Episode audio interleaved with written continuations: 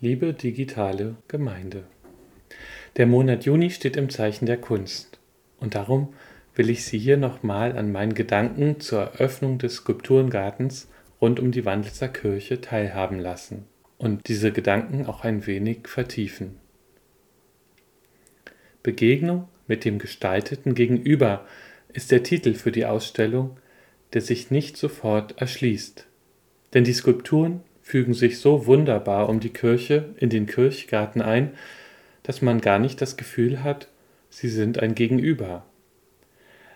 Es gab bereits Menschen, die mich fragten, ob die Figuren schon immer dort standen, und es gab wieder andere Menschen, die sich wünschten, die Skulpturen könnten dort dauerhaft bleiben. Nun bleiben sie ein Jahr, und die verschiedenen Jahreszeiten werden immer wieder neu einladen, über den Skulpturengarten nachzudenken. Für die Eröffnung habe ich nach einem Gegenüber gesucht, das sich auf den ersten Blick eben nicht automatisch erschließt. Und ich bin als erstes auf den Ort gekommen, ein ehemaliger Friedhof, und so entsteht das größte Gegenüber, das ich mir vorstellen konnte. Der Unterschied zwischen Leben und Tod. Ein Grab ist zum Beispiel hinter der Kirche noch komplett erhalten. Viele Grabsteine sind noch erkennbar und der Ort rund um die Kirche lässt noch erahnen, dass es sich einst um einen Friedhof gehandelt hat.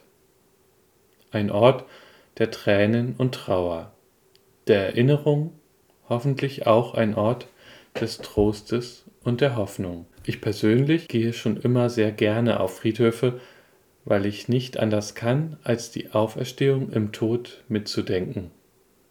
Wenn ich zu dem Grab einer Person gehe, dann tue ich dies nicht, um mit dem Grabstein zu sprechen, sondern weil es mir Raum und Zeit gibt, an die Person zu denken, deren sterbliche Überreste dort begraben liegen. Und manchmal merke ich, wie ich beginne, mit der Person zu sprechen, immer verknüpft mit einem gewissen Grundvertrauen, dass ich nicht ins Leere spreche weil es uns oft schwer fällt, Symbole für die Auferstehung zu finden, habe ich mich gefreut, dass dieser Skulpturengarten auf diesem ehemaligen Friedhof ein Bild dafür schafft, dass das Leben weitergeht, dass am Ende nicht die Trauer bleibt, sondern die Freude und das Schöne.